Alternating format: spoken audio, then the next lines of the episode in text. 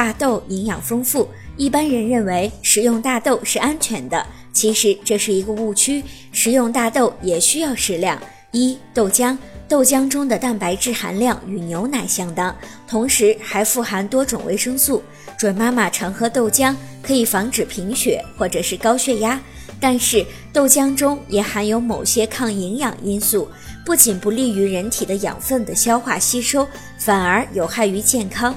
另外，豆浆性质偏寒，体质虚寒、消化不良以及肾功能不好的准妈妈最好少喝。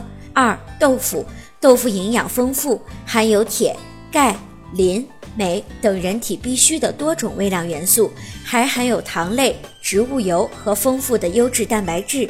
但是，豆腐毕竟是豆类制品，吃太多会引起消化不良以及加重肾脏的排泄负担。